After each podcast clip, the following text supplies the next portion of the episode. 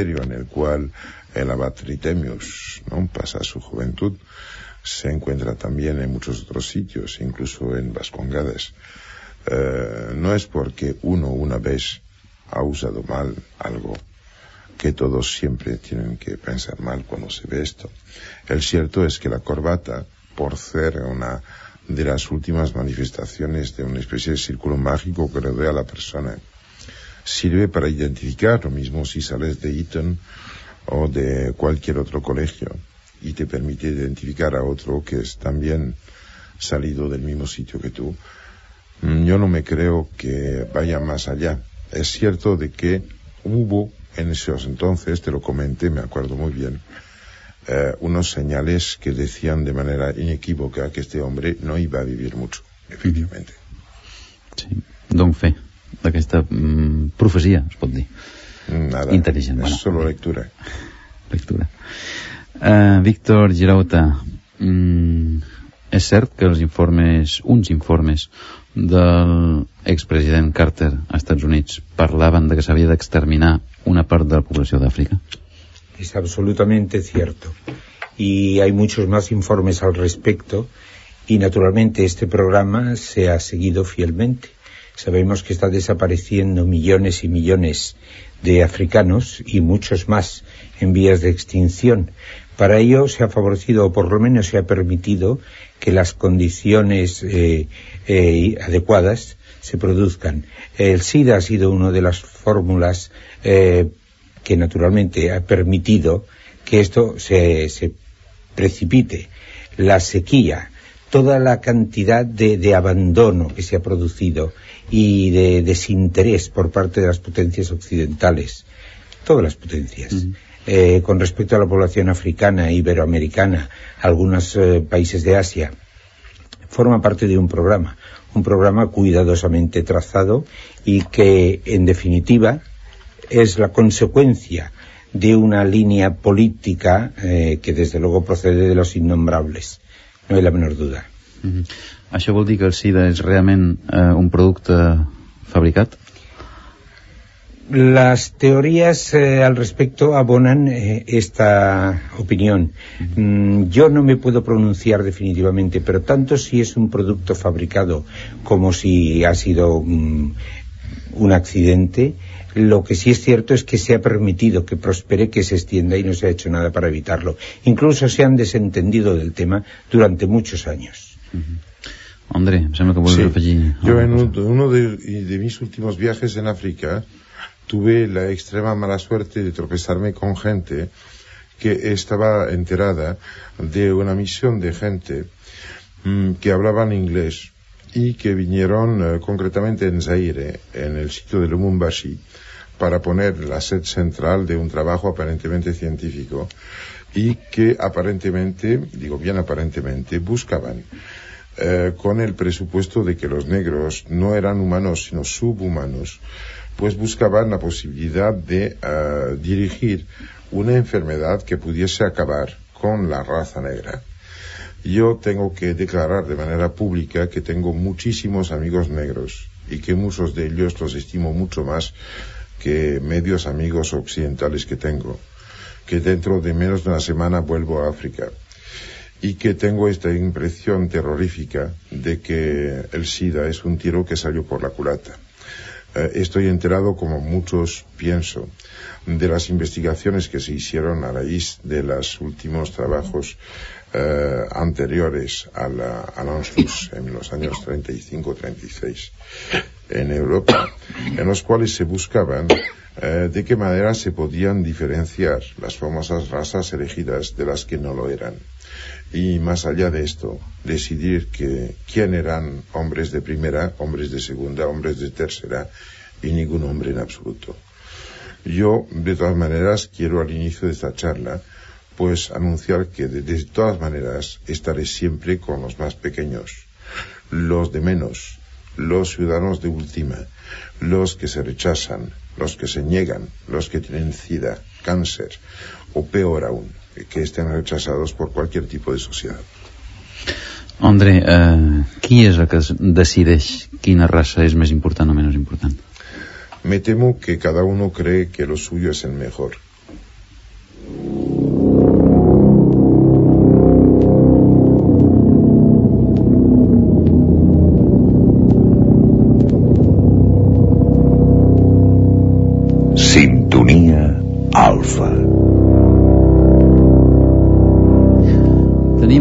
Un tercer convidat, a la sintonia alfa avui per parlar dels amos del món. No està aquí a l'estudi amb nosaltres, però sí està a Lausanne, a casa seva. El trucarem tot seguit. Es tracta de Hugo Prat, que molts de vosaltres el coneixereu com a dibuixant. I així és com ell vol que el presentem únicament com a dibuixant. Per què, André? Yo pienso que él está mintiendo. Hugo Pratt es un testigo de nuestro siglo. Hugo Pratt es un hombre que nace en Etiopía. Este hombre vive la revolta feroz que hay entonces, eh, o sea, el despertar de, de la conciencia de un pueblo. Es amigo de lo que fueron entonces revolucionarios. Llegan los italianos, ¿eh? cogen el poder. Y al final, Hugo Pratt, niño, está ahí bailando entre una fuerza y otra, acaba siendo oficial americano, oficial inglés. Y ahora, Hugo, ¿estás conmigo? Sí, Hugo, sí, ¿me escuchan? Sí. te oigo. Hugo, yo estoy hablando diciendo de que de ti te diré que tus dibujos son como un sedimento. Lo que me interesa es el hombre.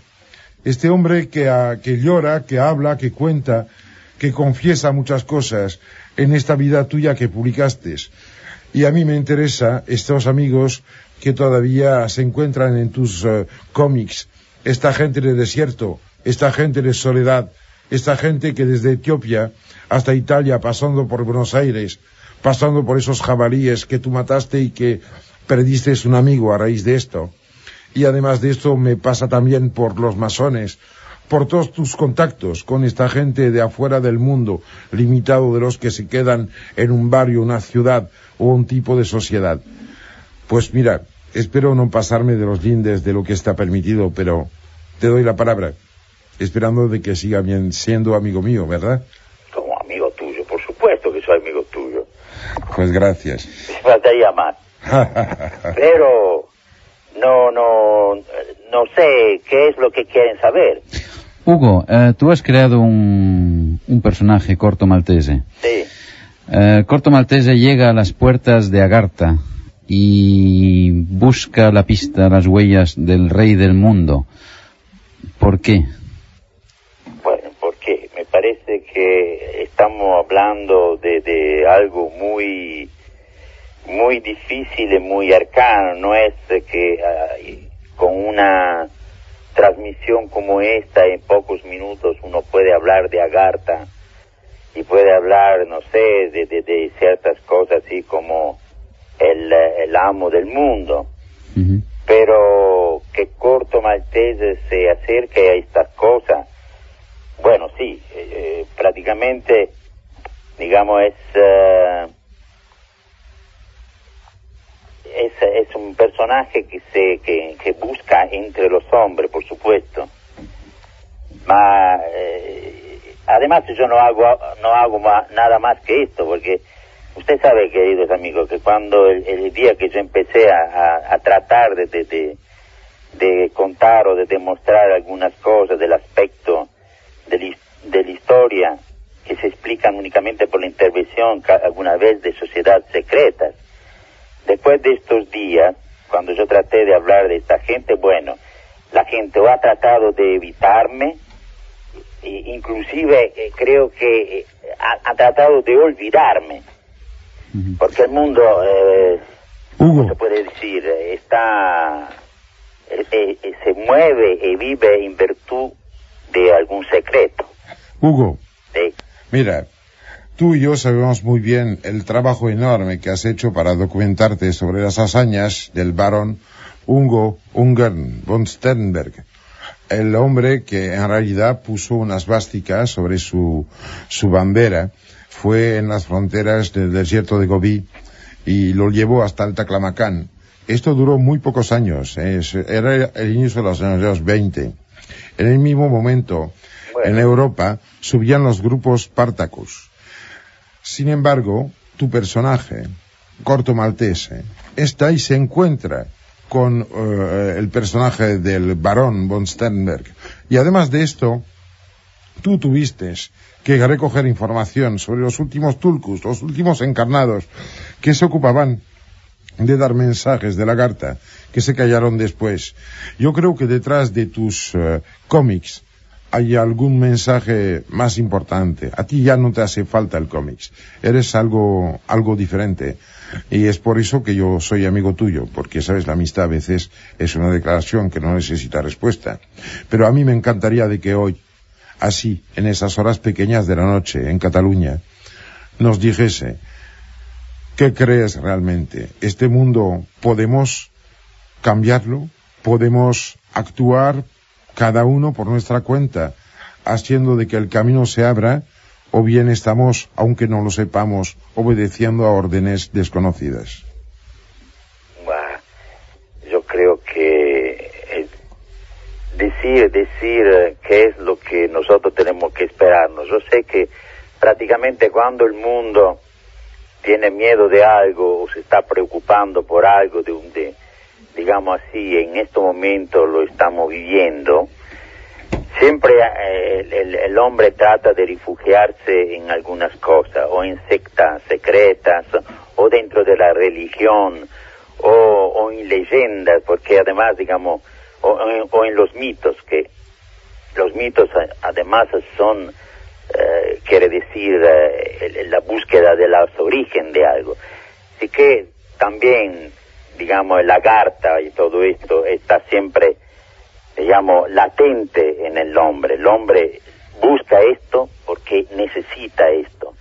Ahora el hombre tiene miedo y el mundo se rige por, uh, en virtud de, de, de, algún secreto y en algunas partes, digamos, en la sombra de un templo o en algunos lados, uh, digamos, aparentemente perdidos dentro de la misma de la misma masa de la gente, hay hombres desconocidos, no muy conocidos, que, eh, que ponen el peso de su, de, su propia, digamos, de su propio poder eh, en, un plato de una balanza cósmica, si queremos.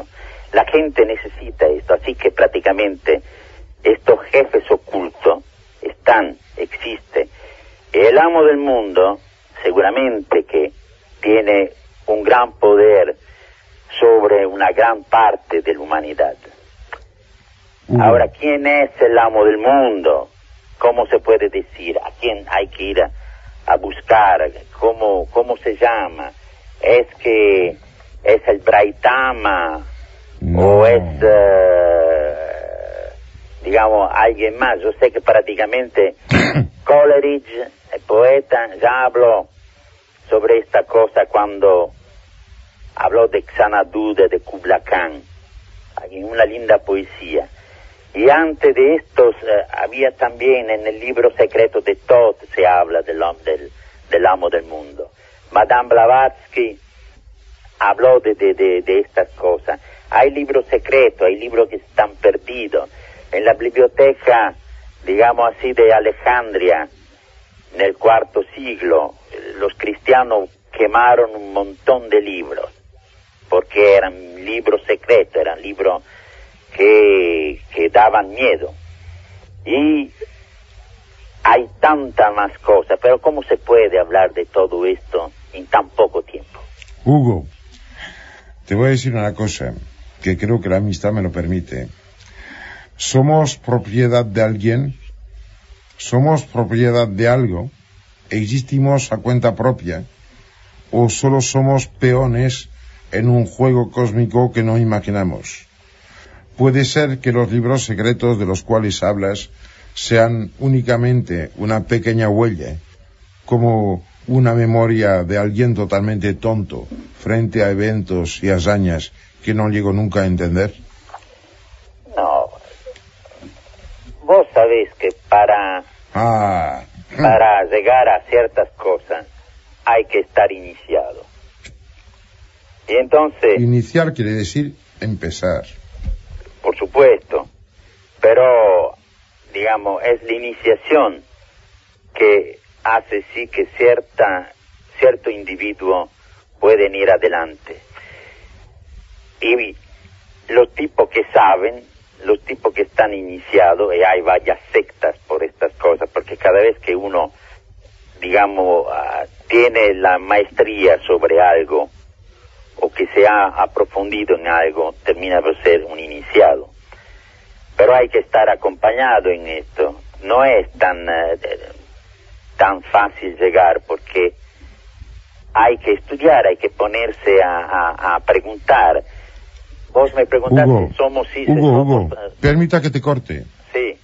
Eh, no sé si este como un amigo que tenemos tú y yo que se llama Roske Serring te ha contado, pero estaba en casa mía hace poco de menos de un mes y tuvimos una visita muy extraña, muy muy muy extraña. Yo creo que eh, el iniciado no escoge de aprender para que lo inicien sino que está escogido y decidido desde fuera. Creo que no hay cooptación. Creo que eh, la voluntad de uno de saber no basta para estar puesto en comunicación con las fuentes del conocimiento. No, no, yo no estoy de acuerdo en esto. Yo creo que, no, no creo, yo sé que la iniciación te lleva y te porta algo no podés llegar así como un profano. Un profano está afuera del templo. No, así que prácticamente para entrar adentro tenés que tener ganas de, de saber. Si no, terminás por ser un tipo así, que, no, que puede tener una curiosidad y basta. Es evidente que podés ser inclusive elegido, se ve en ti la, la, la, la capacidad, el interés por estas cosas. Pero vos sabés, a dado momento, no sé, me parece que estamos hablando dentro de una, de una aerofonía, no, no, no, no se puede hablar tan profundamente sobre una cosa tan grande como esta. Mira, Hugo, hay una cosa que puede ser que sea muy importante. Ya sé que estamos tocando temas muy violentos, volviendo a cosas más a ras de tierra y que han sido primera página de muchas revistas durante mucho tiempo.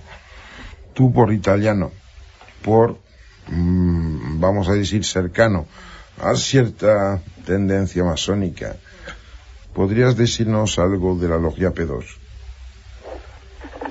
La logia P2 es, uh, ha sido una anomalía dentro de la, de la masonería digamos, prácticamente la masonería no, no, no ha reconocido. Sí, pero ¿cómo definirías la masonería? A lo mejor los oyentes no saben de qué va. ¿Qué es la masonería y en qué manera la P2 se diferenció?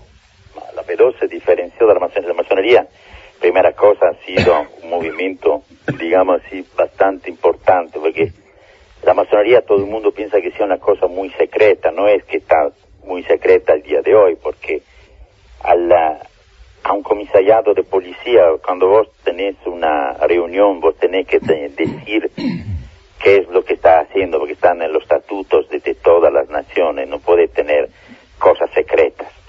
Ahora que adentro de la masonería pueden existir algunas eh, logias que están cubiertas y todo esto, bueno, esto pasaba pasaba hasta, digamos, hace unos, uh, unos años atrás. En Italia existen todavía algunas logias cubiertas. Una de estas era la Pidu, la Pidue. La, la hay dos más. Hay dos más. Pero, Hugo, lo que quería hacer apuntar, porque ya vamos a tener que cortar.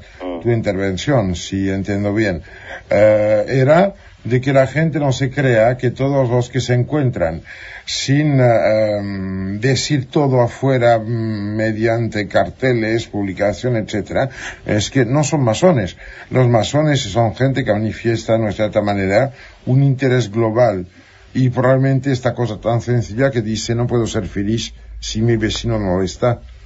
¿Estoy en lo justo? Bueno, también los anárquicos decían esto. Pero yo siempre he sido anarquista. Bueno, Sí, no, digo, los anarquistas dicen esto, mi libertad termina donde empieza la tuya.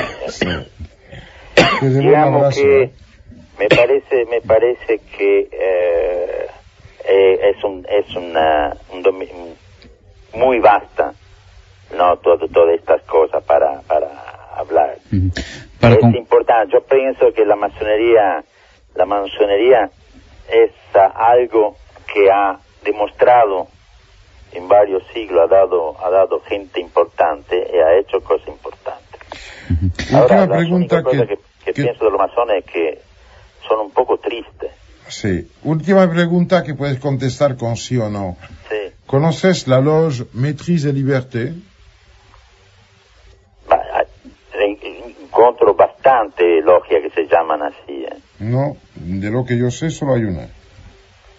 ¿A ¿Dónde es? ¿En Francia? No. No sé, Álvaro, no la Si no lo sabes, no la conoces. No la vale. Te debo un abrazo. Te dejo con Andreas. Hugo, dado que realmente un espacio radiofónico no se puede hablar, veo, Sí. y ya sabía, abiertamente, de estos temas, eh, y concretando en un sí o no, igual que ha dicho ahora André Malví, ¿existe un amo de este mundo? Claro que sí.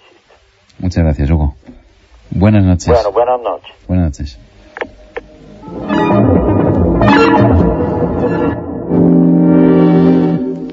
Víctor Girauta, no sé si vaig molt desencaminat eh, o equivocat amb la pregunta que ara et faré, ni sé si la podràs, que la pots contestar, sí, ja ho sé, si la voldràs contestar. S'acaba de parlar de la lògia P2, la P2. Mm, I la pregunta potser no té res a veure, però el govern de l'estat espanyol està involucrat amb tràfic d'armes i de drogues? Es una pregunta muy agresiva. Eh, los gobiernos, y no me voy a ceñir solo al nuestro, eh, los gobiernos me dan un poco de pena, porque resulta que los ciudadanos les exigen mucho y los gobiernos a menudo hacen lo que pueden y pueden hacer muy poco. Yo soy de la opinión, ya hemos hablado de los innombrables y de los amos del mundo, que hemos asistido recientemente al entierro de todas las soberanías nacionales. No hay soberanía alguna y los poderes políticos eh, son, lo son puramente eh, de nombre. Son unos poderes ilusorios. Eh, ¿Qué puede un gobierno cualquiera contra la fuerza de las grandes multinacionales, por ejemplo? Que no respetan soberanías. Esto solo es un ejemplo. Con las grandes multinacionales pasa como con tantos otros grandes grupos de poder que ocurre, que puede hacer un gobierno contra la mafia internacional del narcotráfico y del tráfico ilícito de armas. Eh, los gobiernos creo que pueden hacer muy poco porque tienen muchos compromisos preestablecidos, porque se mantienen y sobreviven gracias a sus tolerancias y a que reciben órdenes y suelen cumplirlas puntualmente. Sí, André, digas. Sí, me gustaría hablar contigo. Bien. Esto de mm, que al final un resumen muy corto y vasto de lo que acabas de decir, que dice que el dinero a través de él el poder nace de una dialéctica entre la muerte y el orgasmo. Me parece algo muy importante hoy día. No hay duda ninguna de que eh, cualquier persona un poco fina y que intente mirar las eh, referencias de camino de barcos, que estos cambian de camino en medio de aguas eh, internacionales. Esas historias en las cuales, pues, armas que todo el mundo dice que eh, ya han desaparecido desde 20 años, en realidad vuelvan a aparecer entre manos de guerrilleros. Este arte de coger gente analfabeta, eh, empujarla y obligarla a matar, esta fascinación de la muerte como especie de último reducto del poder personal frente a la imposibilidad de existir o de ser feliz, que sería nuestro primer destino y deber. Me parece que sí es importante. Lo que más importante aún puede ser hoy es de decir quién, dónde, cómo y sobre todo por qué. André i Víctor, eh, estan les línies absolutament copades a telèfon.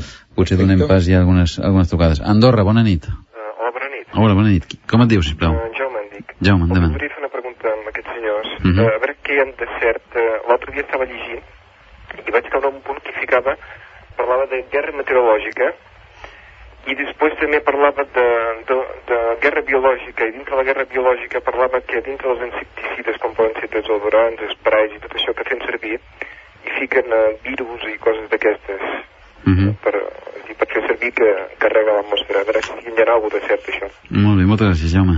Adéu. Castellgallí, bona nit. Hola, bona nit. Bona nit, qui ets, sisplau? El David Major. David Major, endavant. Mira, jo voldria, el senyor André i el senyor Víctor, bueno, abans de tot fer una puntualització, bueno, un petit comentari, Uh -huh. sobre el, el tema d'abans que hem parlat de les creus gamades. Sí? Al Museu Textil de Terrassa hi ha una tela egípcia, mm, bueno, no sé de quin any ben bé exactament, però vaja, del temps dels egipcis, en el qual ja surten les creus gamades. Uh -huh. Bé, això és un petit comentari. Molt bé. I, us, I la pregunta és que si pensen que el ressorgiment que hi ha hagut actualment dels moviments neonazis mm, té alguna influència amb, el- amb el tema aquest que hem parlat de Uh -huh. el rei del món i els seus poders. Molt bé, moltes gràcies, David. D'acord, bona nit. Sitges, bona nit. Hola, bona nit. Hola, bona nit. Com et dius? Uh, Soledat, Soledat, endavant. en primer lloc, eh, és la primera vegada que dic aquesta cosa, que és felicitar al programa, en Moltes general. gràcies. Mhm. Veig que és molt, molt interessant. I després la pregunta era eh, referent a la síndrome tòxica Sí? de, que es va culpar en el seu moment a l'oli. Uh -huh. Voldria saber si és un cas com a la sida Uh -huh. I després eh, saber què és el que està passant a Sud-amèrica, Latinoamèrica, Amèrica Central, quins plans eh, tenen per a, per a aquesta gent. Uh -huh. Molt bé. Gràcies. A tu, moltes gràcies, Bona. Soledat. Bona nit.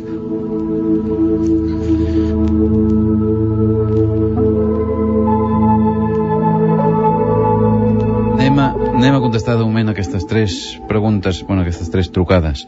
En Jaume d'Andorra preguntava sobre la guerra meteorològica i sobre la guerra química i biològica.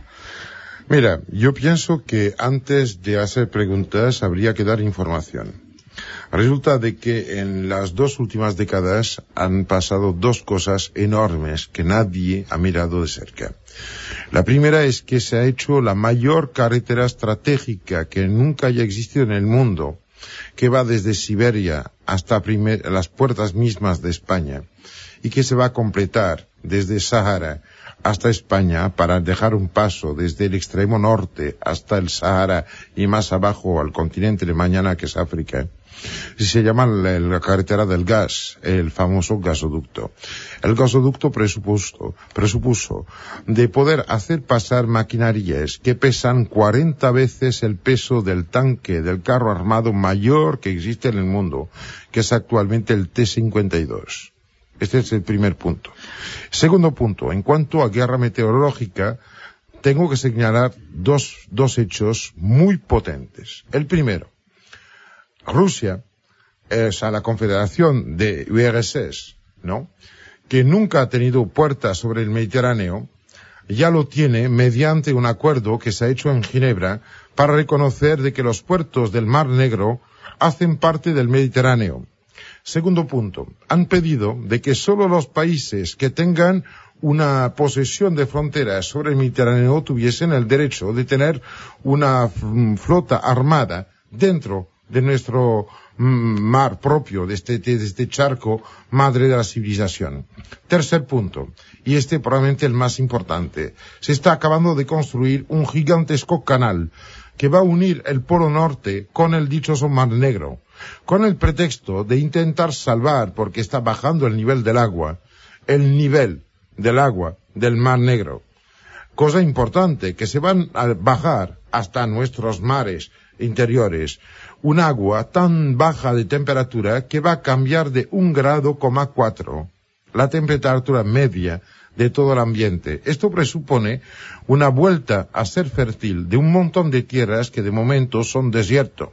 Esto implica, entre otras cosas, una vitalización brutal de esta famosa franja de países árabes que mantienen desde el Atlántico frente al portaavión anclado frente a las costas que se llama Canarias, hasta esta línea norte-sur que está actualmente materializada por Turquía, Líbano, hasta las fronteras del Golán y de la frontera entre Egipto e Israel, materializar un campo de batalla. Vamos a volver a ser, porque el hombre es el único animal que tropieza dos veces en la misma piedra, lo que ya se hizo en los años 1200. A mí me asusta, me espanta y me da miedo ver que en los mismos sitios en los cuales los cruzados se dieron hostias, hoy día los palestinos y los israelitas se la vuelven a dar. Que los reyes se vuelven a sentar en los mismos sitios. Y que al final las decisiones son solo copias de mala manera y de mala copia, de mal, mal fiar de cosas que ya hace 700 años pasaron. Mm, si em permetiu, tinc una pregunta per Víctor Girauta sobre el que, el que tu acabes de dir, André Malví. Has dit que Àfrica és el continent del demà. Pregunto a Víctor Girauta, serà el continent del demà quan l'actual població d'Àfrica hagi quedat eh, aniquilada? Precisamente. De aquí viene el interés de la aniquilación de esta población autóctona. Resulta que África sigue teniendo gran cantidad de materias primas. Resulta que no tiene ninguna infraestructura industrial ni de ningún tipo. Y toda esta población, el día que desaparezca, permitirá a las grandes potencias, ex imperios, volver a entrar en África y apoderarse de toda su riqueza inmensa sin necesidad de tirar ni un solo tiro. Uh -huh. Desgraciadamente, creo que ese es el programa. Uh -huh. Eh, Jaume, també d'Andorra. Vols afegir alguna cosa? Sí, es que ahí habría que añadir algo. Mm. Hay que darse cuenta que, por ejemplo, en Zaire, ¿no? Mm. CCC como Butú, eh, que está asociado al 50% con un hombre que se llama Clement Israel, en todas las fábricas que existen en el país y la mayor de ellas, increíblemente, es una fábrica de oro. Una de las pocas del mundo claro. que te fabrican los lingotes claro. que venden en los bancos mundiales. Sí, sí, por bueno, el increíble es que se tratan los contratos ahí solo en nombre de la explotación que se niega. O sea, existen yacimientos actuales de materiales que serán estratégicos dentro de nada. Y no estratégicos porque van a servir a hacer armas. No, no. Estratégicos porque servirán a hacer energía. La cosa que la gente tiene que entender es que el arma de mañana es energía. Claro. Acabaremos siendo pagado en kilovatios hora. Sí, sí, por supuesto. Bé, en Jaume d'Andorra ens preguntava també per la guerra química, la guerra bacteriològica. Existeix? Bueno, ¿Tú o yo? Tú mismo. Bueno, mira, existen ahora tres caminos grandes en lo que es la, la, las guerras, llamémoslas bioquímicas. El más terrible de todos es el menos espectacular, porque corresponde a un desarrollo brutal del mercado de las multinacionales mediante medicamentos aparentemente inocuos, pero que sensibilizan al, plazo, al, cabo de un plazo relativamente corto, o sea, del orden de ocho meses a dos años, la gente de tal manera que si dejan de tener este medicamento, no solo se van a encontrar mal, sino que van a estar abiertos a cualquier tipo de alteración de su entidad, tanto física como psíquica y como psicológica. Mm, hay muchas cosas. Por ejemplo, el mercado de las benzodiazepinas sí permitió de tratar mucha gente que estaba mal, pero sin embargo provocó la aparición de un montón de sintomatologías que ahora los ponemos todas bajo esta bandera del estrés de la vida moderna, que sí. es una solemne tontería, porque al final es, creo, muchísimo menos estresante de vivir en Barcelona que de estar en una cueva, eh, luchando con osos y, y teniendo que, que pelear para tener fuego cada noche. En David Major de Castellgalí ens deia que al Museu Tèxtil de Terrassa hi ha una tela que li semblava egípcia amb la que ja es reproduïa el, el símbol de la creu gamada. Claro. Lo siento, cojo siempre la palabra, pero es que No importa, ahí, no importa. ahí sí que hay que cabrearse. Y en la India también. Claro, se encuentra en India, se encuentra en País Vasco, en las famosas piedras tumbales discoidales, se encuentra en las, toda la zona más deísta del Irán, se encuentra en Egipto hasta la dinastía número 14. Se encuentra en el retrato de la marquesa de Santa Cruz Por sobre supuesto, su pecho. Es que al final, y se encuentra incluso en esta famosa moneda de, moneda de Sicilia, porque es una representación del sol que camina, es un sol con patas. La cosa, el problema, es que lo que llaman cruz gamada es un sol con, con patas, pero que corre hacia atrás. Mm. y que hay que diferenciar bien en la dirección en la cual van. Las cruces gamadas que se encuentran en los dinteles de las puertas del País Vasco son cruces derechas. Lo que escogió Hitler fue una cruz sinistroja, sí, siniestra, o sea, Siniestra, la sí. que va hasta izquierda. Y incluso uno de los que mandó, que era un coronel, de lo que entonces eran los que se dedicaban a la nenerve, ¿no? Los que buscaban las raíces de los ancestros, llegó a tal punto de que yendo al Tíbet para buscar datos, pues se quedó ahí, se convirtió y se hizo lama, y ahora está conocido el mundo occidental con el nombre de lama Anagarika Govinda. El, el libro suyo que más ruido ha hecho se llama El camino de las nubes blancas. És cert, Andrei, que quan els russos van entrar a Berlín van trobar cadàvers de soldats eh, tibetans? Sí, lo- lo- los informes que ahora han sido publicados por la CIA, porque sabes que la vigencia de secreto es de 22 años, ¿no? 20 años de secreto absoluto y después dos años de consultación previa eh, y después ya es de dominio libre, pues dan fe de unos 2.200 muertos tibetanos con uniformes sin insignias de rango, ni siquiera numerotación, ni siquiera la famosa doble 06 que eran los, lo- lo- lo- lo- lo- los regimientos de castigados que venían de los campos en los cuales generales y hombres de, de, de- bajo rango se encontraban todos iguales. Víctor Girauta i Armada, en David Major de Castellgalí ens preguntava també si el ressorgiment de moviments neonazis actuals mm, té que veure amb la influència de, de grups eh. Yo creo que sí, porque en todo este programa de genocidio, naturalmente es, hay que identificarlo con algún tipo de neonazismo, Ujú. porque se trata además de eliminar razas consideradas o que hubieran podido ser consideradas por el nazismo como razas inferiores de segundo, tercero, cuarto grado, que nos decía antes eh, el compañero André. Eh, naturalmente está muy dentro de una mentalidad nazi el- la frialdad con la cual se contempla la eliminación de razas supuestamente inferiores. Ujú. No me imagino otra mentalidad capaz de asumir un programa semejante. En Lyndon LaRouche, que és un senyor que porta un moviment fort d'intel·ligència a nivell mundial, se l'ha acusat de nazi. Mm, Tu coneixes bé el grup de LaRouche. Tu creus que... También se le ha acusado de comunista, de pertenecer al Ku Klux Klan, de antijudío, de, en fin, de racista. Eh, yo conozco un numeroso grupo eh, de su organización, entre los cuales hay muchísimos negros, muchos judíos, muchos. Eh, individuos de Iberoamérica, de Filipinas, de Asia, en fin, del mundo entero en sus congresos. Hay una pluralidad tal de razas que no las he visto reunidas en ningún otro congreso. Mhm. També se li ha dit que, que tenia connexió, eh, connotacions amb el grup de, de Moon, amb el secte Moon. Tampoc, no? Yo no lo creo. Casi me da risa pensarlo. la secta Moon, es que hay que una cosa, la secta Moon es una broma, Es pero una broma. es un gigantesco poder, porque Sí. ha comprado el Washington News. Sí, sí, ¿eh? sí, sí. Y que cuando el dichoso Moon, que es un animal, estaba en la cárcel, seguía teniendo millones de personas cosechando, criando dinero y fabricando lo que es más peligroso que todo, que son estas sociedades según tercer, cuarto o quinto rango de, de disfrazamiento que permiten limpiar el dinero. Imagínate qué palabra más bruta, limpiar el dinero, implicando de que siempre sea sucio. Déjeme añadir algo con respecto al grupo de Lyndon LaRouche que yo creo que explica el antagonismo de algunos de los grandes poderes. Este hombre se ha atrevido a meterse con el Fondo Monetario Internacional duramente. Tiene información, tiene un, es un grupo de inteligencia muy bien organizado y muy poderoso en ese sentido, en lo profesional me refiero.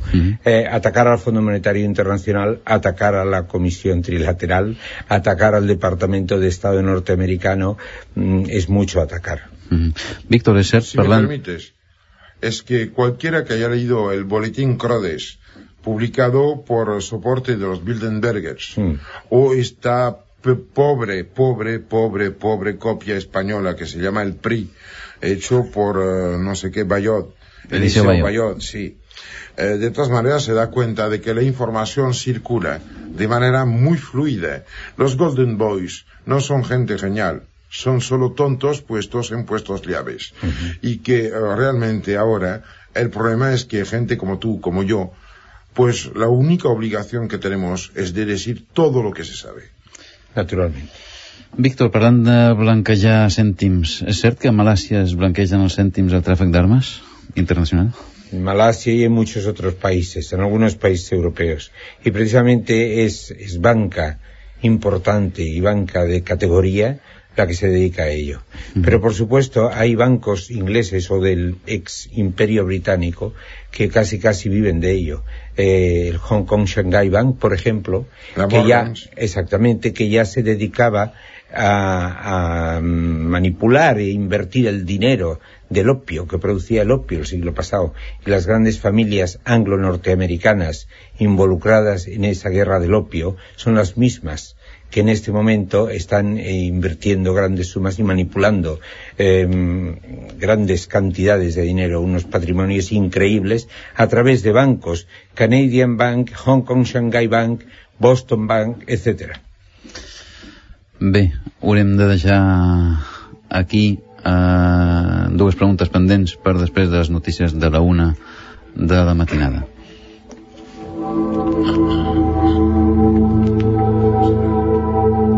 Després d'aquestes notícies del butlletí informatiu de la una continuarem amb Sintonia Alfa i amb el tema d'avui els amos del món i amb les dues preguntes que quedaven pendents.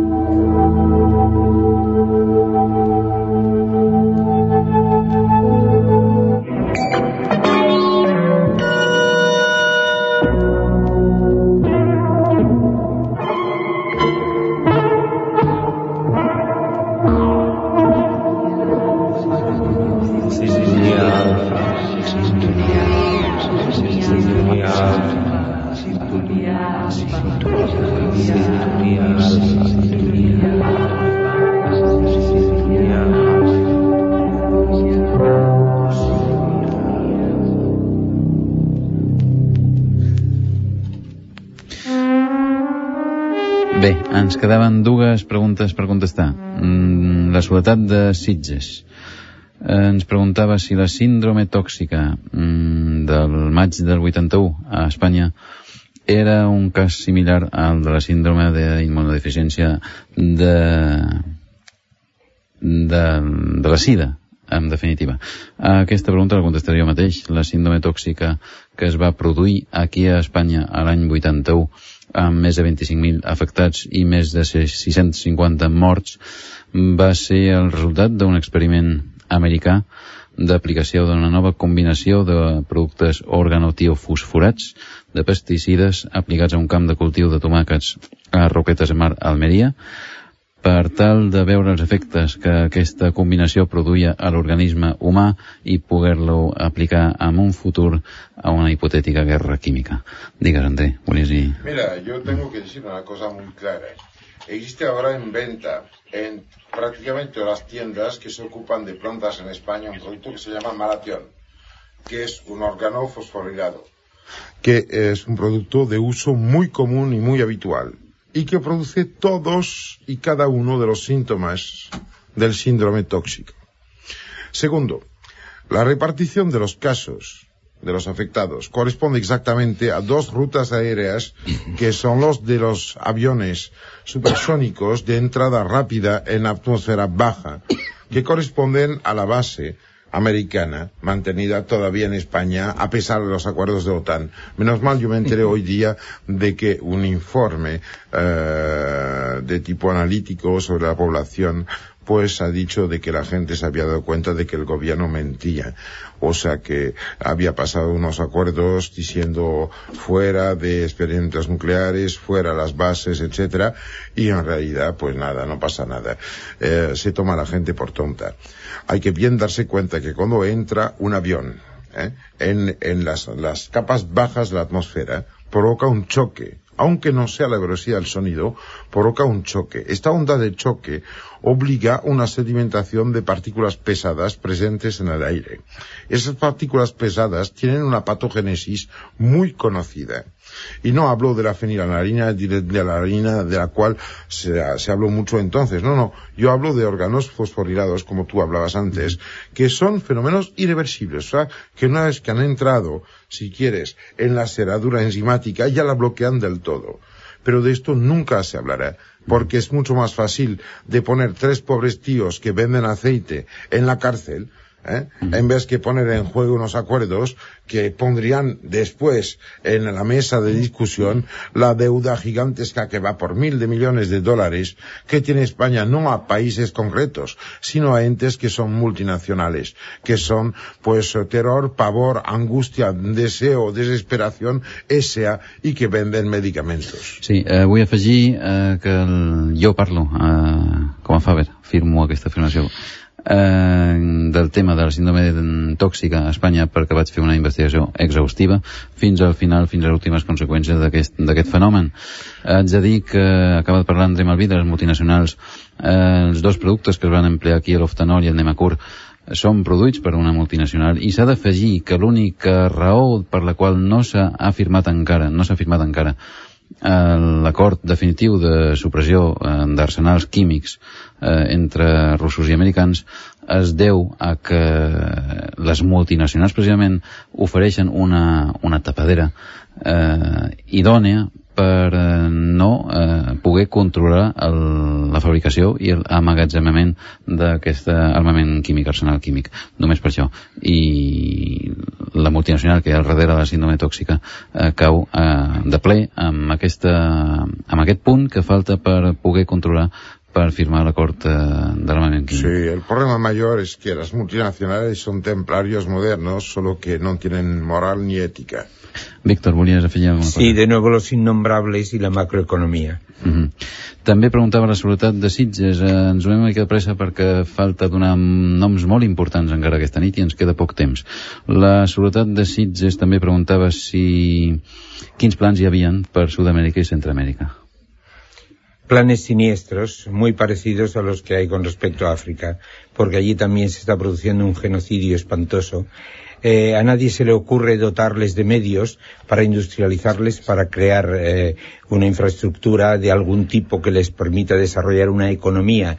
Eh, la economía que se les aconseja es el cultivo de la coca porque así se produce dinero rápido con el cual poder pagar la deuda que tienen con el Fondo Monetario Internacional está dibujando zonas de influencias que dentro de nada se va a acabar el, uh, el, contrato de poder de Estados Unidos sobre Panamá, que dentro de nada se va a acabar el contrato de poder de Inglaterra sobre Gibraltar, que dentro de nada se va a acabar el contrato de poder del Commonwealth inglés sobre Hong Kong, que ya se acabó el contrato de poder sobre Macao, que ya se acabó el contrato de poder sobre Goa, que eh, cuando hubo la guerra de las Malvinas, pues si Francia se metió, si todo el mundo se interesó por tres islas de mala muerte, es porque dentro de muy poco tiempo se va a discutir de quiénes son los que se van a repartir lo que hay debajo del Polo Sur, que es la mayor reserva de proteína del planeta,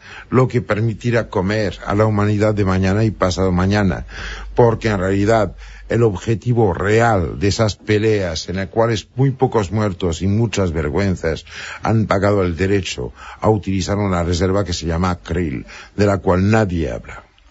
És cert, en aquest context, André Malví, que l'estat d'Israel eh, es va planificar amb dos eh, enclaus geogràfics, l'actual d'Israel i el cono sud eh, americà, amb el pacte Andinya, o plan Andinya? Sí, la, la, cosa que hay que bien realizar es que cuando se habla de Israel siempre hay que referirse a dos cosas. Una que es eh, lo que nace después de lo del Irgun, eh, el Irgun que fueron eh, el equivalente entonces de lo que podría ser ETA militar actualmente. Otros los grupos eh, que intentan luchar y mientras no ganan pues son terroristas y cuando ganan son gobiernos. ¿Eh? Y del otro lado, que eh, se trata de una tradición muy antigua, muy fuerte y muy enraizada, eh, que mm, entre otras cosas, por ejemplo, y esto es muy importante, en los textos eh, eh, rabínicos se habla de luz. Luz no quiere decir luz, la, la luz del día, no, no, no. Luz en hebreo quiere decir almendro. Y dicen que hay un almendro en algún sitio, al pie del cual hay un agujero. Que si pasas por este agujero, llegas a una tierra en la cual los poderes de aquí no tienen fuerza. Creo que antes de acabar esta emisión tendríamos de hablar de las otras tierras.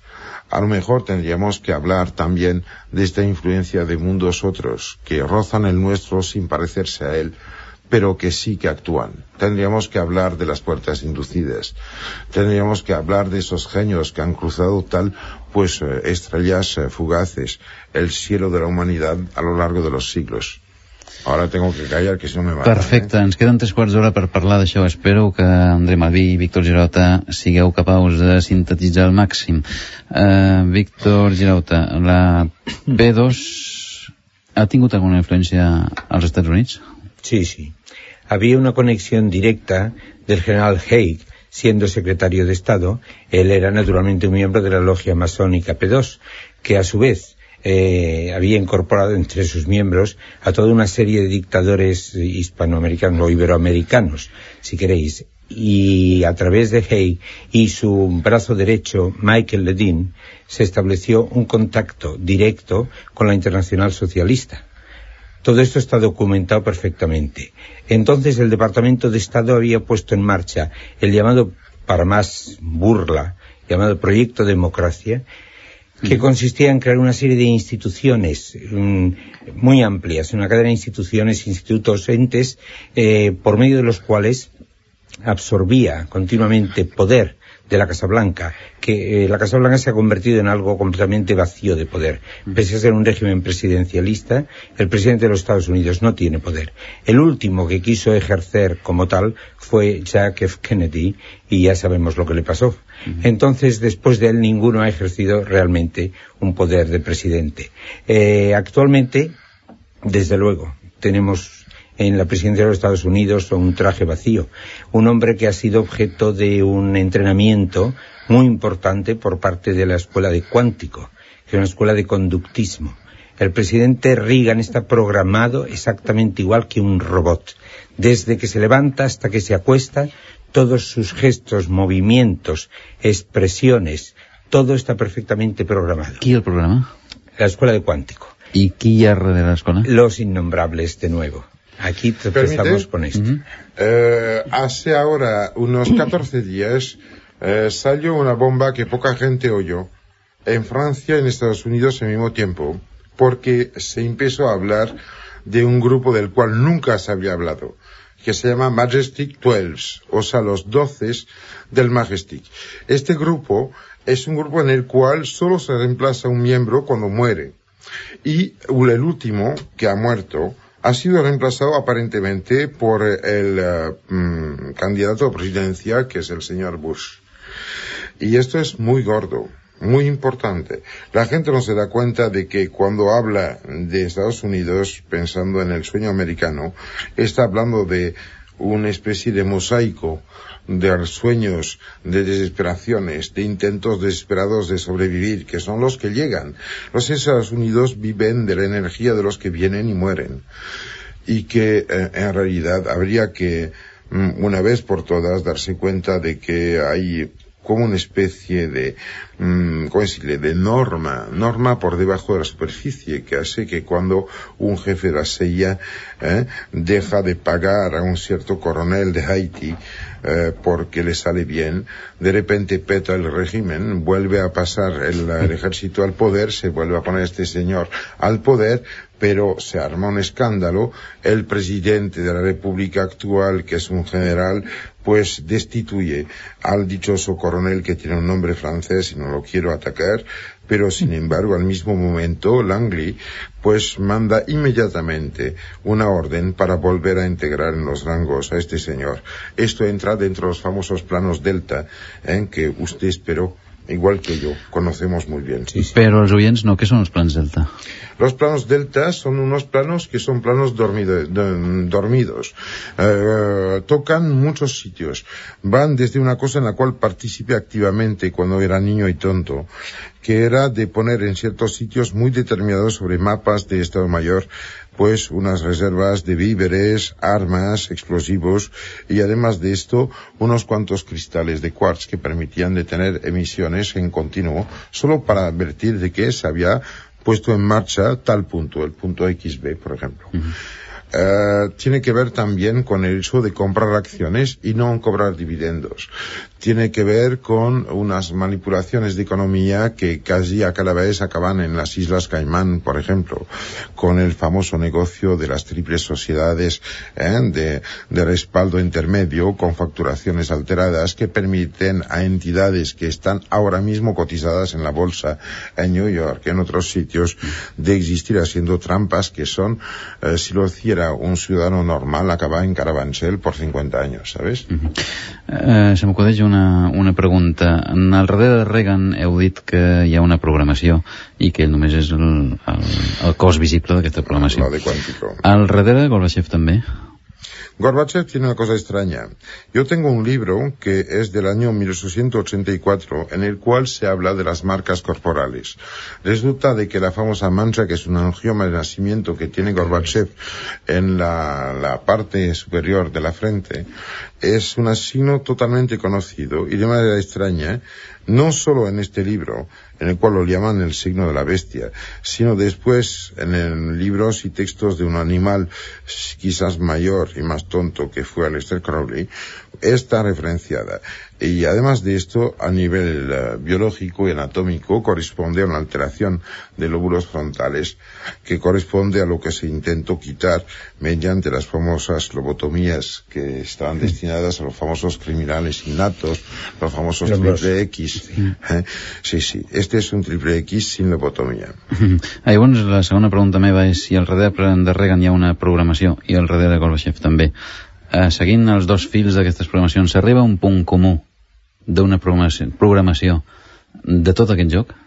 Mira, yo creo que ahora mismo cualquier ser humano que esté viviendo y que intente ser responsable tiene que hacer a cualquier costa, a cualquier precio, el necesario para ser libre de mente.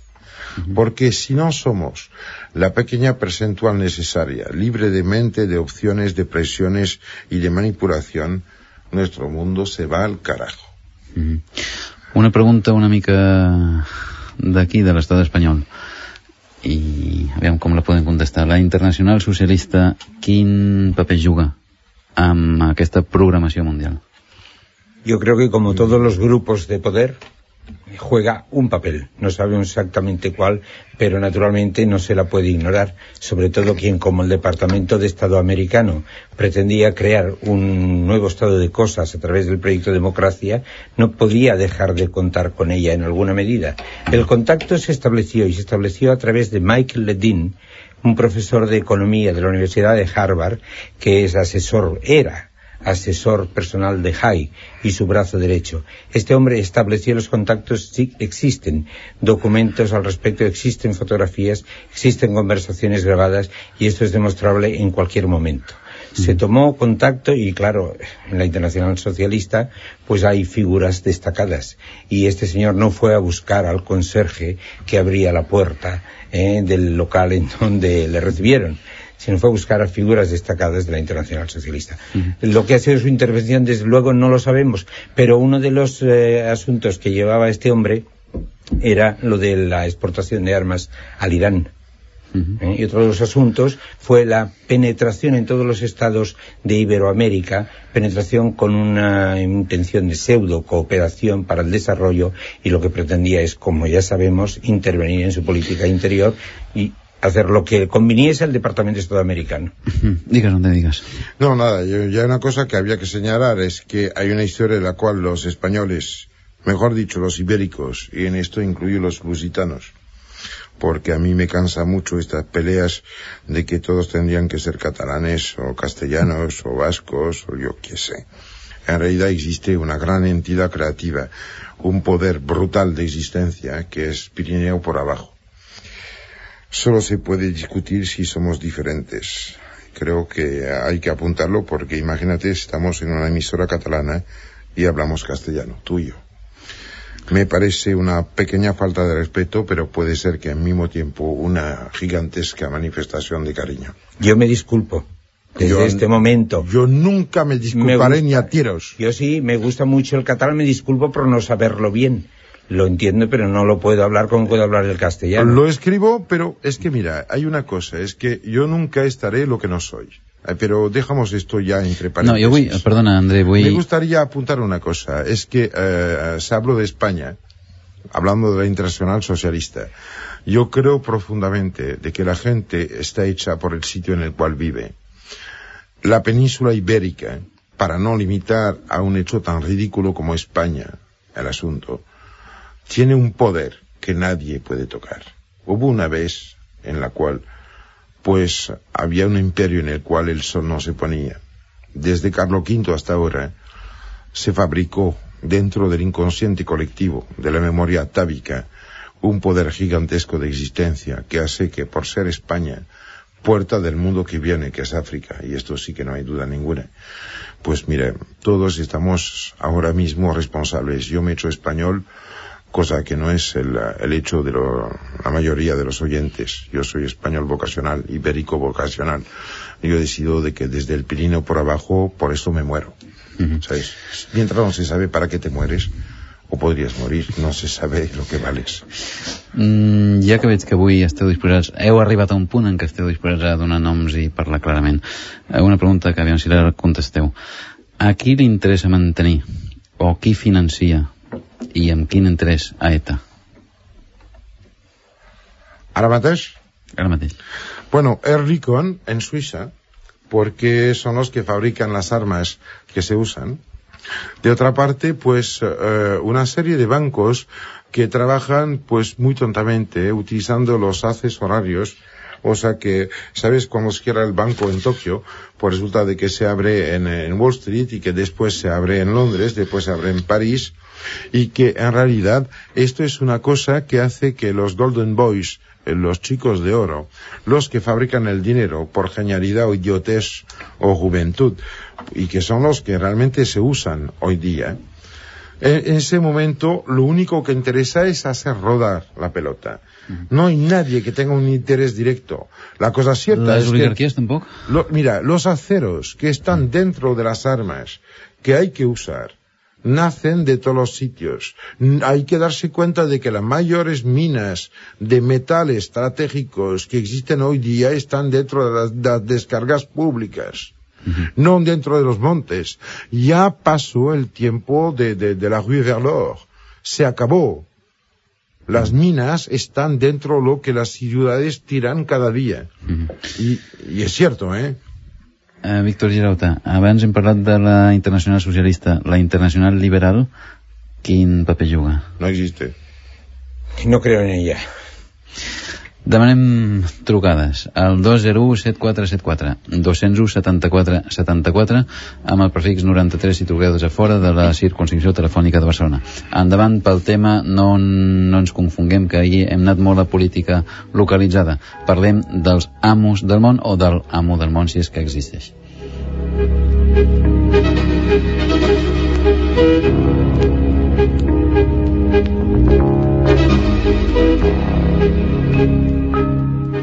Abans que res, perquè ha sigut un atac eh, directe en els dos eh, convidats aquesta nit aquí, contestarem perquè els dos m'ho estan demanant en en Freddy de Barcelona, que deia que no tenen ni idea del que és una lluita d'un poble contra l'opressor, parlant d'ETA. Endavant, André Malví.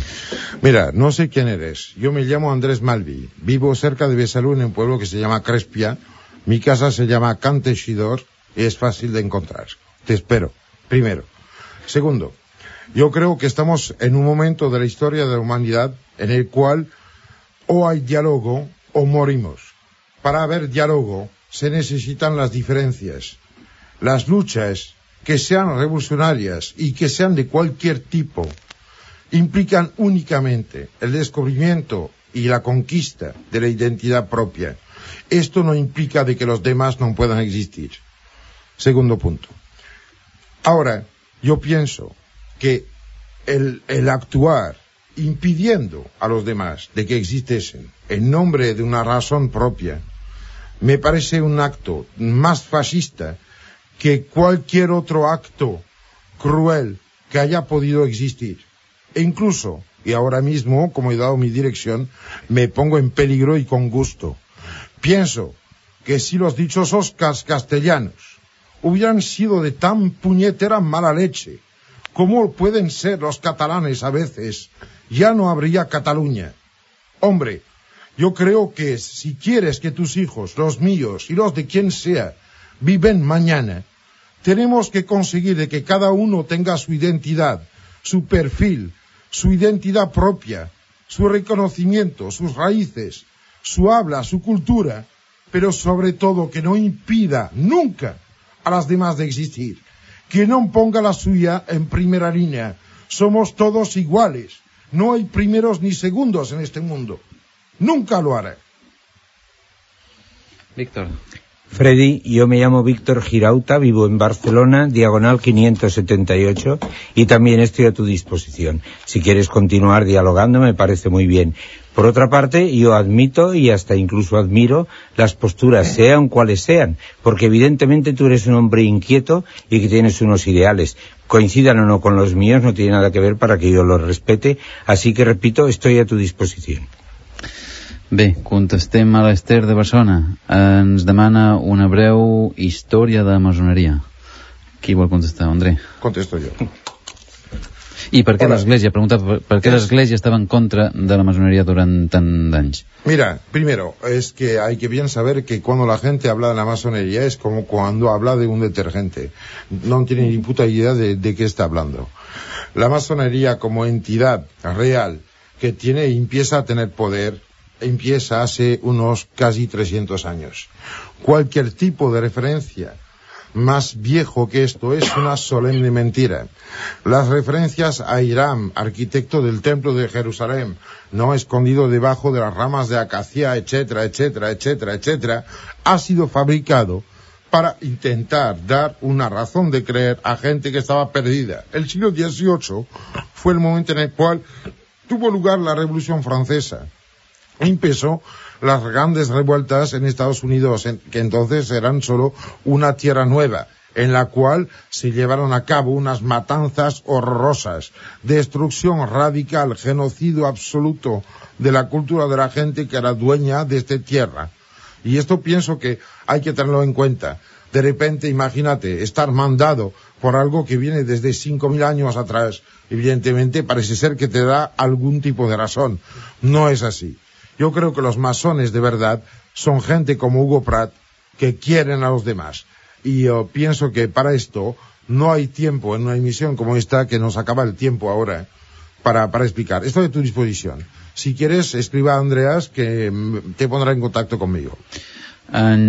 Volies afegir alguna cosa? No, no, nada más, perfecto. Eh, en A un detalle, ¿eh? no soy masón. En Lluís de Terrassa eh, pregunta quin paper eh, van jugar els jueus abans i avui. Mira, me cojo los de, de Cataluña y tú te encargas del resto, ¿vale? Sí, como quieras. Muy bien. Resulta de que eh, justo antes de que Cristóbal Colón, que sea Colom, Colomé, Colom de Jena, Colom de Cataluña o un Colón cualquiera con conexiones con, con, con Portugal, poco importa. Pero alguien en esos entonces hizo público un hecho que ya desde mucho tiempo era cierto y utilizado. Los templarios mandaban desde el puerto de La Rochelle unos barcos hasta América para buscar plata y es una cosa que no se puede negar. Los vikingos de Erico el Rojo también fueron ahí. El famoso, el famoso Vinland era ahora donde están los famosos WASP actualmente, no en la zona de Boston. Yo creo que, eh, eh, eh, ¿cómo decirte? En, realidad, el papel de los judíos aquí es muy extraño porque es el único pueblo que no tenía tierra. Con lo cual, pues era muy fácil porque tú eras hijo de Isaac Ben Astruk de Besalú, ¿no? Te daba un papel y te ibas a Ámsterdam, llegabas con este papel y resulta de que un buen señor Mordecai pues te ponía a disposición un capital para que pudieses empezar a hacer un negocio. Y después se arreglaba con otros cuñados, amigos o otro tipo de relación, pero estableciendo una especie de eh, primericia del Banco Internacional eh, que ahora mismo estamos viviendo. Yo pienso que hay que diferenciar mucho lo que es el hecho judío en cuanto al dinero de lo que es los que son los israelíes como política y de lo que es la cultura judía y que esto es muy diferente y que tiene que ver con la cábala y que escapa radicalmente a lo que se puede encerrar en los problemas de un señor eh, que está a la, a la, cabeza del Estado de Israel. Y además habría que hablar un poco del Call de Girona, de Bonasru Deporte, de Nasmanides, de Mahmónides y de un montón de otras cosas que no hay tiempo. Uh, sí, Víctor. Yo no voy a referirme ahora a Israel eh, como Estado en este momento, ni el pueblo judío de hoy, sino al de siempre. Eh, soy español, eh, creo que en mi familia no hay sangre judía, creo, pero como hay tanta en todas las familias españolas, pudiera ser que sí. De cualquier modo, yo tengo mucha admiración por el pueblo judío. Le debemos mucho todos. Como soy cristiano, nunca me olvido que Cristo era judío. Esto es algo también que debemos al pueblo judío. Eh, la aportación de su cultura a España ha sido monumental, increíble. Yo les agradezco todo lo que han dejado en España. Y desde luego mis simpatías están por ellos. Hablo del hecho cultural y racial. Su política en este momento es algo que no voy a tocar. Mm, puedo estar, puedo no estar de acuerdo con ella, pero creo que no es lo que has preguntado. Un segundo. eh, que nadie se olvide que, eh, hablando de judíos y cristianos, cuando Poncio Pilato, que era en realidad el mandado de Tarragona, está mandado por Roma a Jerusalén, los que se lleva con él, ¿no? su legión, son taraconenses. Resulta de que Estefanus, no Stefatón y Longinus Pertón, que son eh, el que puso la espada y el otro que la lanza, el otro que puso la esponja, esponja. a Cristo, pues resulta que son Mira, muy pocos judíos i muchos romanos, i lo siento mucho, taraconenses. Per tornar avui i potser de rebot al passat, hi ha en aquests moments eh, posat a la pràctica un pla sionista de govern del món?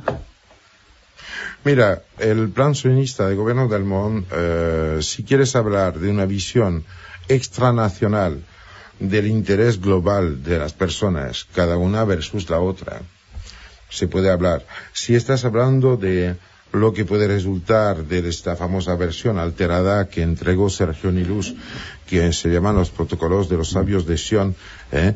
en el tiempo terrible de la Ucrania, al momento en el cual el zar está cayendo porque eh, dos personajes muy influyentes, que eran el doctor Gérard Cos, Papus, mago francés, y el señor Antoine Nizier, que se llama Maître Philippe de Lyon, fueron ahí en la corte, en Svenskoye el momento en el cual se van, mmm, después de nombrar a Maître Philippe como médico general de los ejércitos rusos, resulta de que aparece el, el Stares Efimovich Rasputin, ¿no? que fue matado eh, por una, un grupo de cuatro personas. Yo Yusupov. tuve la suerte o la mala suerte de conocer el príncipe Yusupov, Yo que era un maricón espantoso, pero un hombre de muchísimo cuidado.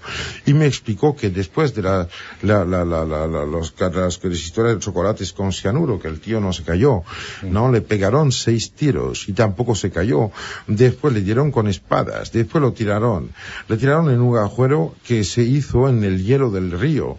Y, lo- y ellos caminando sobre el río lo seguían. Él debajo del hielo y ellos encima. Duró 20 minutos. No hay campeón olímpico hoy día capaz de esto. Este hombre no sé si era un hombre de bien, un hombre de mal. No sé si existe de verdad cosas que sean toda luz o toda oscuridad. Lo que sí sé es que cuando es de noche se ve la luz de una cerilla a 20 kilómetros. Y creo que a lo mejor en esos entonces brilló una cerilla y que nadie supo entender de qué iba. El Kremlin està governat per jueus? Mira, si supieras eh, reconocer Existen cosas para reconocer un, un judío, judío genético. ¿eh? Existen, por ejemplo, una enfermedad que se llama la, la arteritis, ¿eh? la famosa arteritis de la gente sangre eh, A resus positivo, que es clásica de la zona del Caucasio y del famoso cuadriletario Bohemia-Moravia que, eh, bueno, permite efectivamente identificar jóvenes de raza judía que tienen una herencia genética debida, entre otros, a esta especie de segregación que existió durante siglos. Yo creo que hoy día es judío quien sea que piensa que la luz llega desde arriba. Continuem. En Lluís, també de Terrassa, preguntava si la informació està manipulada i si és que som tots robots. Por supuesto. Está muy manipulada, la información está terriblemente manipulada. Todos los estados que se dicen soberanos y que no lo son, y que obedecen, eh, como ya sabemos, a fuerzas completamente extranacionales y a poderes extranacionales, todos los medios de comunicación están sometidos, o casi todos. Vamos a decir que la radio se escapa un poco más, pero desde luego la televisión en todos los países del mundo está manipulada y sirve intereses de grupo. Nunca al servicio de la verdadera información y de la prensa no hablemos. Digues, André. Bueno, a mí me hubiera gustado poner un poquito de azúcar en esta tarta con sal que estamos sirviendo a los oyentes. Sabe, hay que tener muchísimo cuidado con la información. El saber y la realidad depende de la cantidad de parámetros que se, con- que se contemplan. Y es muy fácil, si solo se miran las jorobas, de confundir un cacahuete con un camello. Yo puedo dar un consejo al respecto también, y es que aunque la información esté manipulada, que de hecho lo está, si tenéis inquietud y de todos modos buscáis la verdad, quizá entre líneas encontraréis algo. Y de cualquier modo, el deber de todos los que tenemos alguna información es comunicarla. Mhm. És el que estem intentant fer avui aquí, a l'estudi 7 de Catalunya Ràdio. El Joan de Barcelona preguntava que donat que el món sembla ser, i em sembla que ho és, és un caos, quin sentit té el que existeix un, un amo del món? Mira, el amo del mundo es alguien que espera. La gran diferencia que hay entre los súbditos del mundo y el amo del mundo es que los súbditos tienen prisa. El amo no tiene prisa ninguna. On és aquest amo? En todas partes. Pero yo creo que se podrían dar unos cuantos lugares.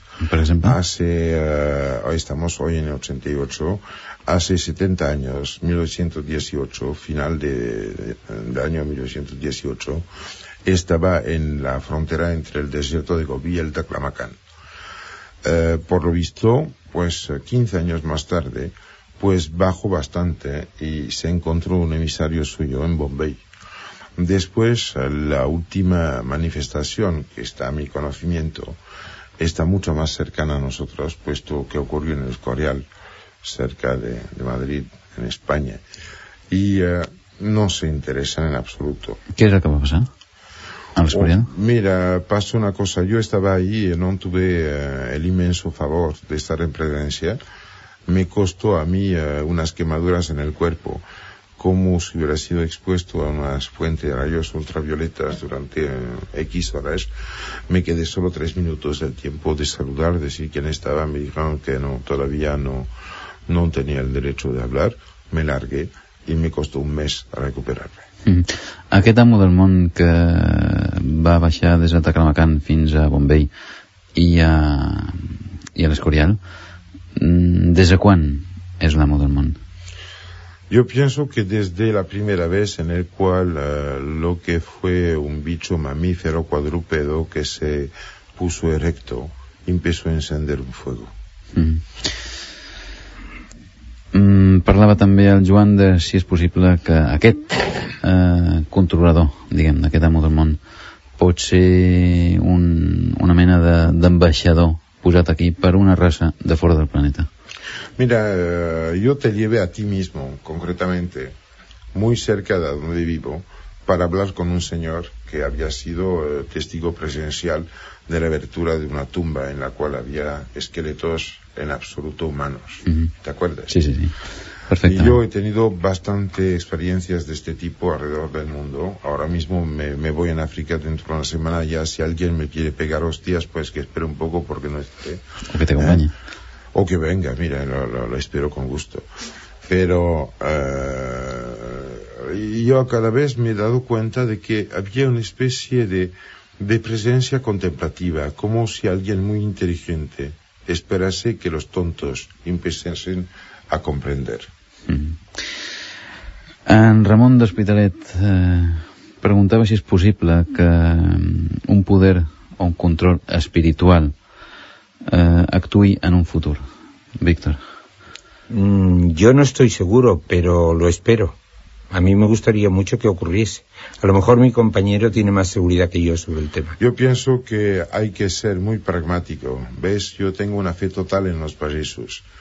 Yo creo, yo tengo un libro extraño escrito a mano en mi casa, eh, que desde, imagínate, eh, que se llama eh, Tratado de Medicina Tesoro de los Pobres. Eh, está escrito en catalán y en castellano.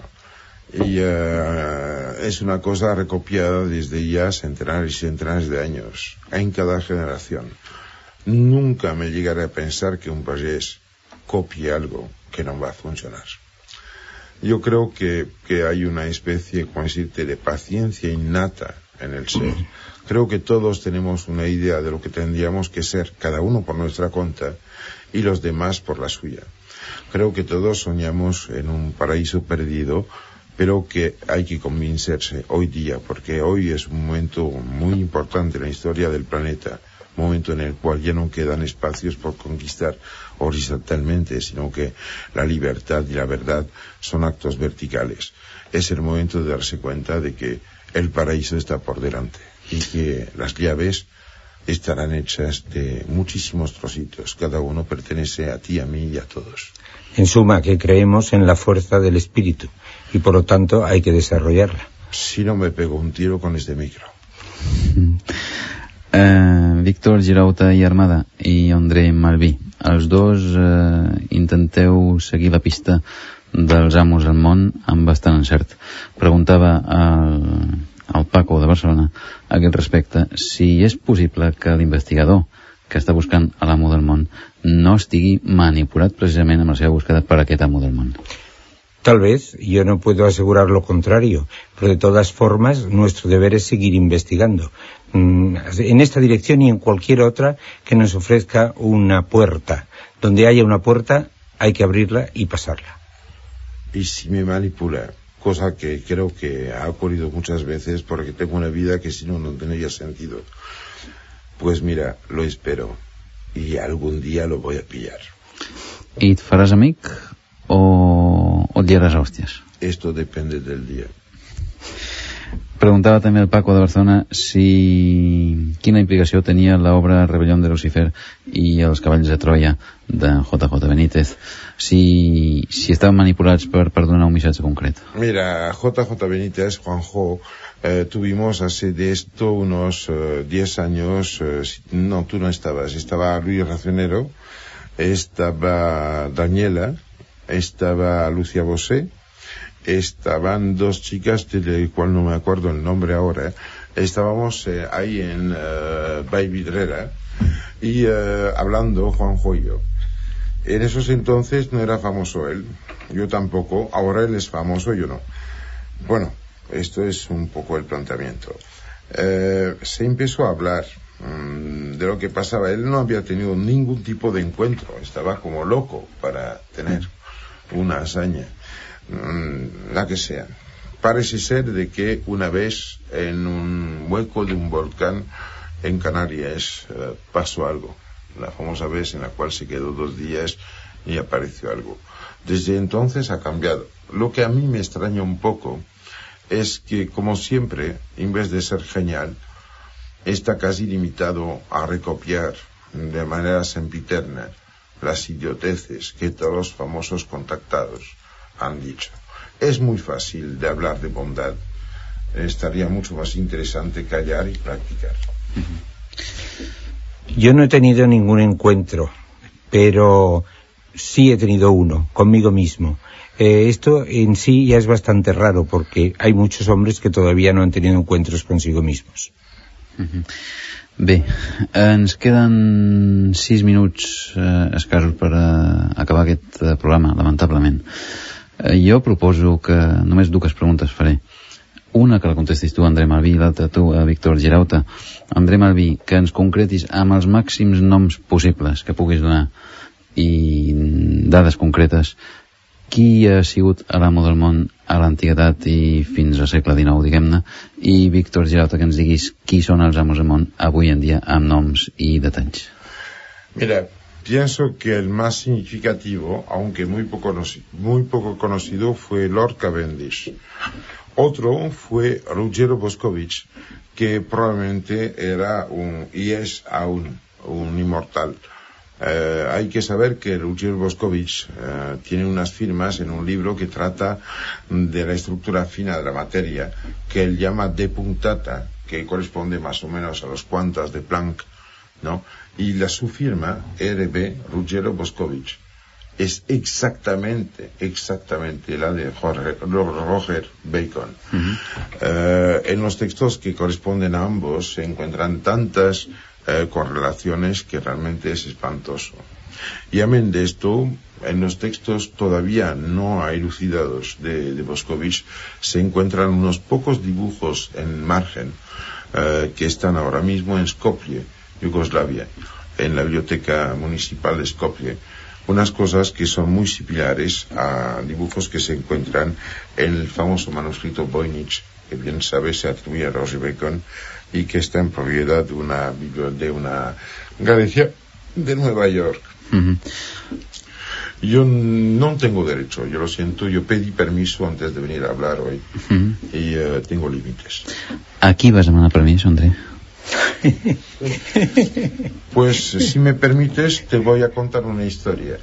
Cuando eh, Tritemius escribe Steganografie, Poligrafie ut clavis Steganografie, en los años 1560, y que no lo publica, cambia de manera repentina de asignación dentro de este multinacional de entonces que era la Iglesia. Muere y en 1612 se publica el libro de la poligrafía ut clavis poligrafie steganografie ut clavis steganografie. Cosa increíble es que estaba en el index, o sea, las cosas prohibidas por la Iglesia desde el año 1606. Sin embargo, al publicarse dice con aprobación de los superiores. ¿Cuáles superiores? Mhm. Ho saps tu? Cuyos. ¿Y qué te importa? Molt. André, última pregunta, perquè només queden 3 minuts per en Víctor Girauta. Uh, existeix l'amo del món? Sí, Des de sempre? sí. Mm, el creus positiu o negatiu per nosaltres? Si eres transparente no tienes peligro ninguno. Mhm. Víctor Girauta, amb 3 minuts. Bueno, eh, te voy Qui a dar... juga, qui juga amb nosaltres? Te voy a dar un nombre. eh, es un hombre que, como ya es sabido ahora, a ciertos niveles, fi- financió, promovió, provocó, promovió y financió la revolución rusa, eh, el protector de Lenin, que curiosamente es un hombre que representa al gran capital norteamericano y a quien el presiden- expresidente Bettino Craxi mm, aludió como el gran viejo. El gran viejo es Armand Hammer.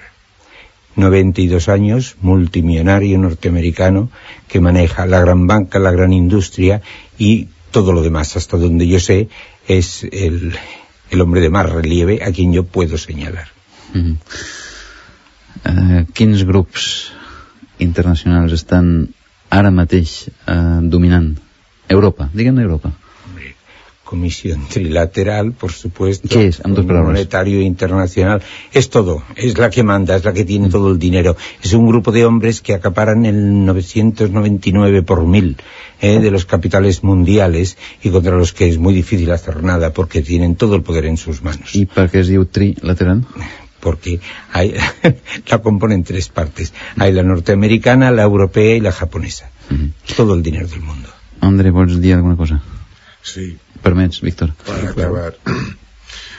que nadie olvide nunca que hubo un momento en el cual había tres señoras increíblemente importantes, hermanas entre ellas. Sí, claro, las emperatrices. Sí, una, la hermana de la mujer de Mao, la otra, mujer de Chiang Kai-shek, Sí. y la tercera, mujer del consejero militar de la presidencia de la República Americana. Sí, sí.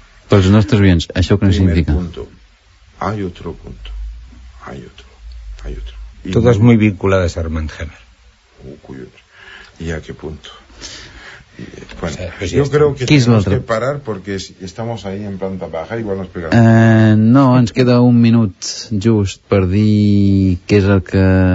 quina influència van tenir aquestes tres germanes. Definitiva. Mira, mm, te voy a decir una cosa que te va a extrañar.